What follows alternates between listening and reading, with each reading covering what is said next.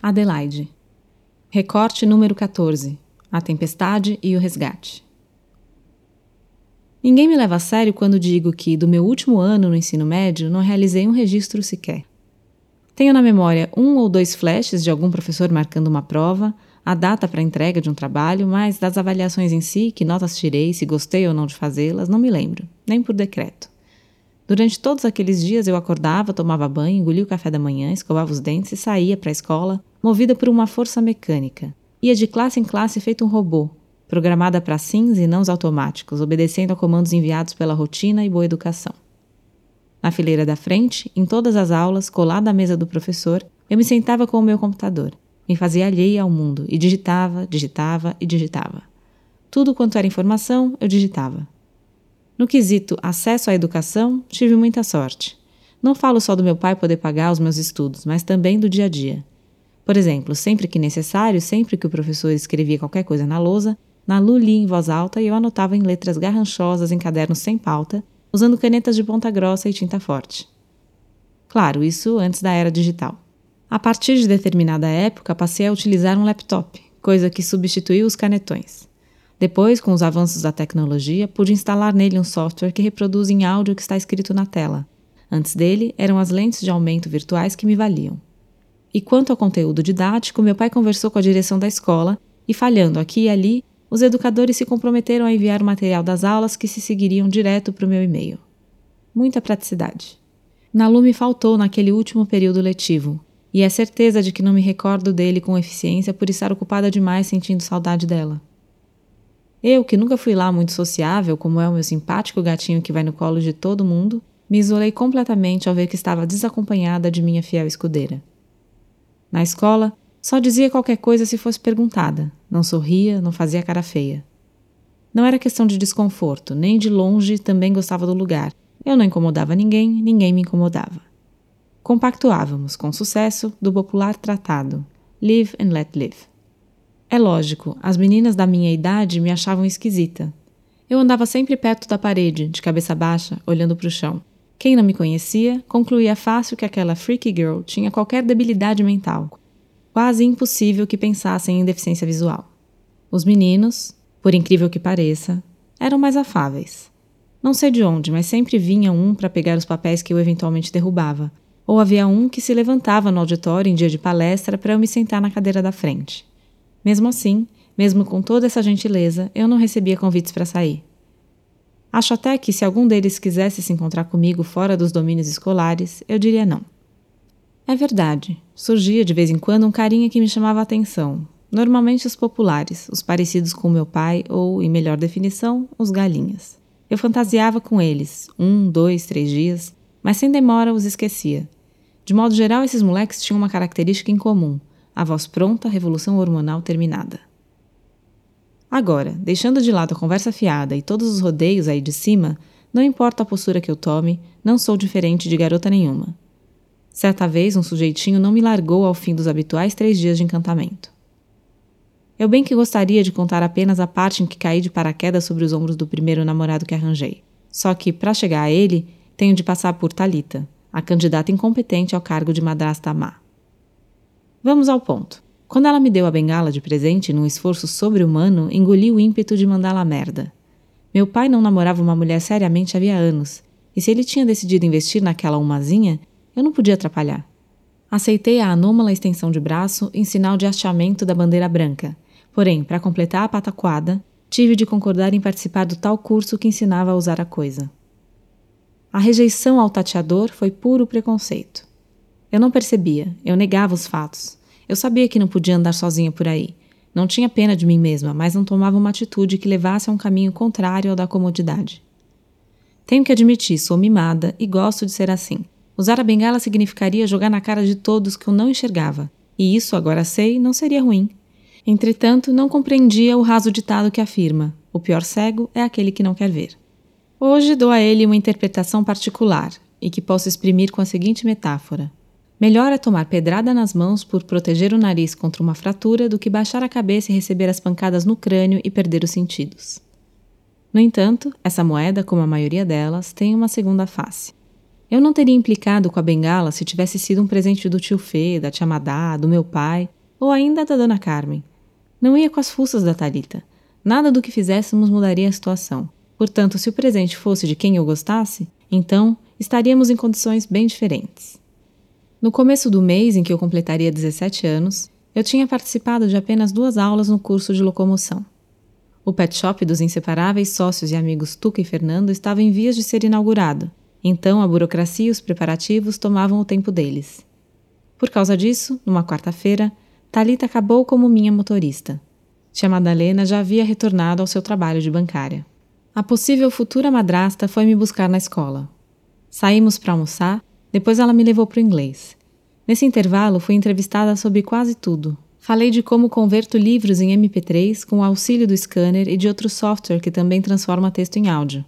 Afinal, não são todos os títulos que as editoras resolvem lançar em audiolivro com narração de gente de verdade. Falei sobre como cuidava dos ferimentos do Tony, passando a gás em cima dos pontos bem de leve, seguindo a linha sem pressionar. Falei sobre como decorava compasso por compasso das partituras que quisesse tocar ao piano. Falei sobre como cantar não era difícil, que era só uma questão de gostar. Falei sobre os planos de transformar o quarto de hóspedes numa super moderna sala de vídeo. Falei sobre querer visitar a casa onde morei com minha mãe. Falei, falei, falei e falei. Falei até que terminassem as perguntas diretas e partíssemos para as hipotéticas. Se você tivesse que ir sozinha do inglês para sua casa, você acha que conseguiria? Talita me olhava desafiadora. Eu apertava a bengala entre os dedos indicador e médio. Doía um pouco. É claro que consigo. Sempre fui petulante. E o que você acha de tentar? Estávamos sentadas numa mesinha bamba de um restaurante popular, desses em que a avó Manuela não deixaria nem um poodle de estimação beber um gole de água mineral, se ela tivesse um. Tentar? Fiquei insegura. Você tem a bengala agora, e não vai servir de nada aprender a usar se você não sair para rua com ela. Pensa um pouco. Entre o inglês e a sua casa são só alguns quarteirões. Você faz esse caminho três vezes por semana há anos. Você deve saber como ele é de cor e salteado. Talita minimizou a verdade. Não eram apenas alguns quarteirões, eram 20 minutos de caminhada a pé. E ela não incluiu na contabilidade as ruas e esquinas que eu teria de atravessar. É, pode ser. Eu aqui não ia dizer que não podia. Por mais ansiosa que a possibilidade me deixasse, eu aceitaria o desafio. Então tá feito. Deixo você no inglês, vou resolver uns assuntos no escritório e fico te esperando na sua casa. Seu pai vai ficar orgulhoso quando ele chegar e a gente contar a novidade. Mas você não tem as chaves de casa. Foi minha última cartada esperançosa. Com este argumento, ela desistiria da ideia e o truque funcionaria, a não ser que ela me pedisse o chaveiro do Mickey. Mas ela não seria cara de pau a esse ponto, seria? Ora, como vou com certeza estar na sua casa quando você chegar, você me dá as suas chaves. Corta.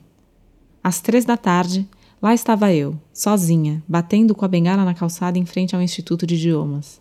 Como de costume, as recepcionistas me perguntaram se eu precisava de ajuda. Respondi que não, que estava treinando o uso do tateador e que por isso iria embora desacompanhada.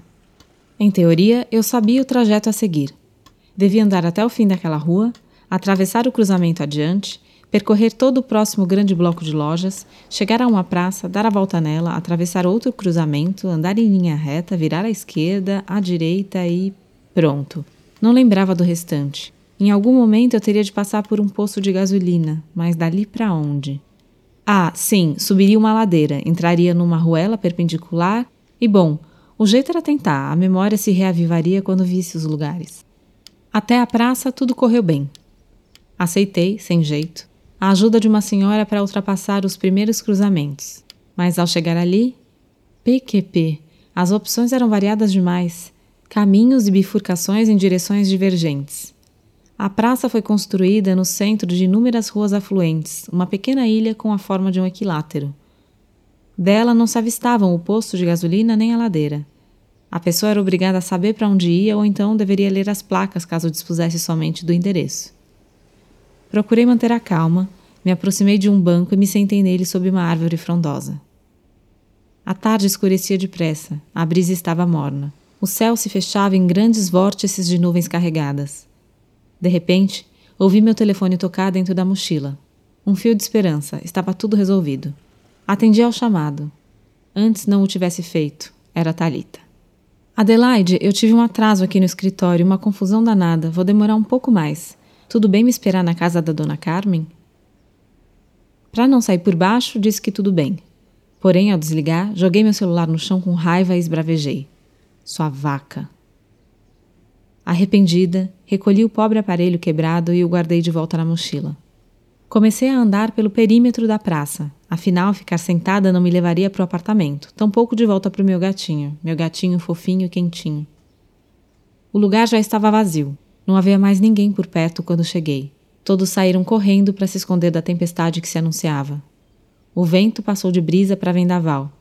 Ele agitava os meus cabelos e me jogava areia nos olhos. Atordoada, me imaginei num livro de aventura.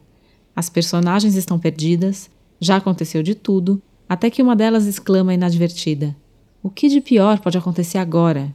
E então, enfurecidos, descem do firmamento o relâmpago e o trovão. Começou a chover. Correntes e correntes d'água caíram em cima de mim, me perseguindo. Eu poderia apostar. Um metro para o lado, o chão estava seco, e bastava que eu fosse naquela direção para que as gotas grandes e grossas me acompanhassem. Não haveria um local tão desfavorável quanto aquele para estar. Árvores, terreno aberto e uma haste metálica nas mãos. Não importava que a bengala fosse de alumínio, metal pouco condutor de eletricidade. Eu era uma criança assustada que se explodisse a lógica das moléculas.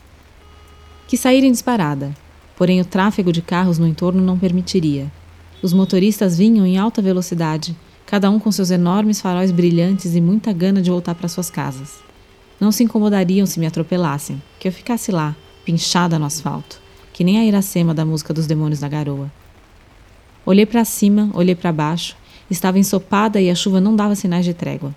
A mochila pesava toneladas, a bengala não existia, meus dedos dormentes não a identificavam entre eles. De repente, enviado por algum esquadrão de super-heróis, ele apareceu e veio pelas costas. O que você está fazendo aqui? A voz, grave, tranquila, as palavras bem articuladas, eu as reconheceria até sob o dilúvio. Daniel! Para que disfarçar o espanto? Você ficou maluca? Ele falava alto. Os trovões, o ruído da água, os motores do carro, as buzinas, nada aliviava nossos ouvidos. É que eu estava indo para casa, expliquei simplesmente. Vem, eu levo você. Ele não esperou que eu reagisse. Me pegou pelo braço e praticamente me arrastou até o carro, que estava estacionado numa das laterais da praça, geralmente reservada aos taxistas que, naquele momento, já tinham abandonado o ponto. Já não havia nenhum deles quando eu, ainda de roupas secas, cheguei ali. Entra aí, Daniel ordenou, sem se importar que eu molhasse o estofamento do banco. Mas é que. Entra. Sem escolha, obedeci. Você enlouqueceu, menina? Foi o que ele disse ao entrar no carro pelo lado do motorista e bater a porta. Não, eu só estava indo embora. Como ele não tinha me censurado, a pergunta era de choque, não de quem dá bronca, então respondi sem irritação. Caramba, o mundo caiu de repente, ele disse, enxugando os cabelos e a testa com as mãos. É, sorte minha que você estava passando. Dei um jeito de acomodar a bengala no vão entre a porta e o banco e de amarrotar a mochila no assoalho. De onde você estava saindo? Ele mexeu na chave que estava no contato, deixada ali quando saiu para me resgatar. Da escola de inglês, aquela do lado da academia. Meu Deus, eu estava na academia. Se soubesse, já tinha te dado uma carona e a gente teria evitado esse aguaceiro. Adorei saber que ele me daria uma carona de bom grado. O pior é que eu tô sem as chaves de casa, não tem ninguém lá.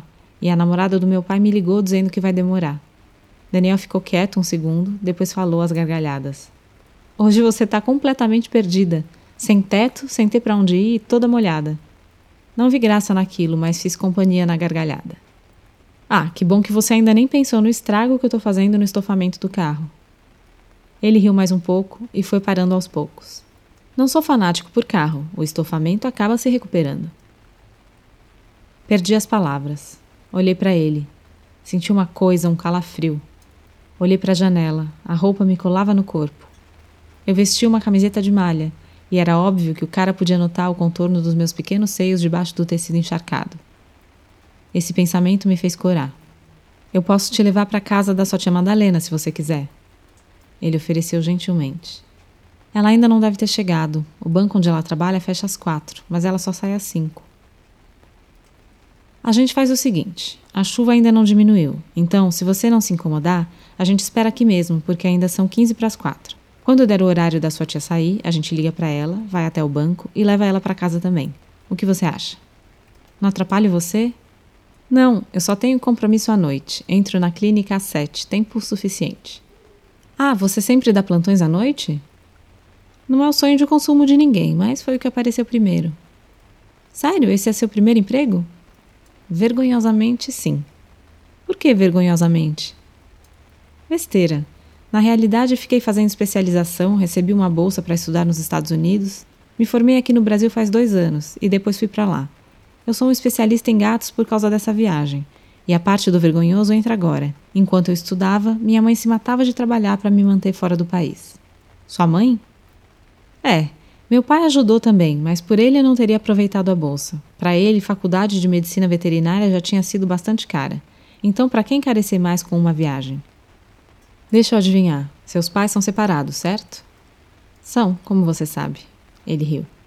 Intuição feminina. Seus pais também foram separados, não é? É. Como ele sabia que devia usar o verbo no passado? Amada já me contou a sua história. Estava explicado. Só não vai acreditar em tudo que ela conta. A tia é um pouco exagerada. Nem tanto. Ela diz que você é linda. E eu concordo. Será o Benedito? Ele estava me cantando? Ótimo, excelente. Agora eu só devia dar corda. Mas como se faz isso? É mesmo? Então posso concluir que se me achasse feia, não teria saído correndo na chuva para me ajudar? É claro que eu teria ido. Senti, pelo jeito que ele falou, que tinha sido a vez dele de ficar vermelho de vergonha. Ei, eu não quis te deixar constrangido. Organicamente pus a mão no braço dele. A pele estava fria por causa da chuva. É que não tem por onde, você me deixa constrangido sem querer. Ele inclinou o rosto em direção ao meu, os olhos castanhos cintilando tão próximos, perigosamente próximos. O que você quer dizer? Quero dizer que sempre, invariavelmente, quando te vejo, tenho vontade de fazer uma coisa que não devia. Desde que não seja me dar um soco na cara, pode fazer. Ele sorriu, dentes branquinhos, hálito de hortelã. O rosto achegou-se mais, mais um pouquinho. O queixo tocou o meu, a boca tocou a minha. Foi um beijo diferente daquele à beira da piscina. Um beijo sossegado, cálido, acolhedor, que não me queimou, não me assustou. Não houve língua invasora, houve um encontro. Não houve barba a pinicar, houve maciez. Em suma, como convém a todo bom clichê, ganhei o beijo de um cavalheiro.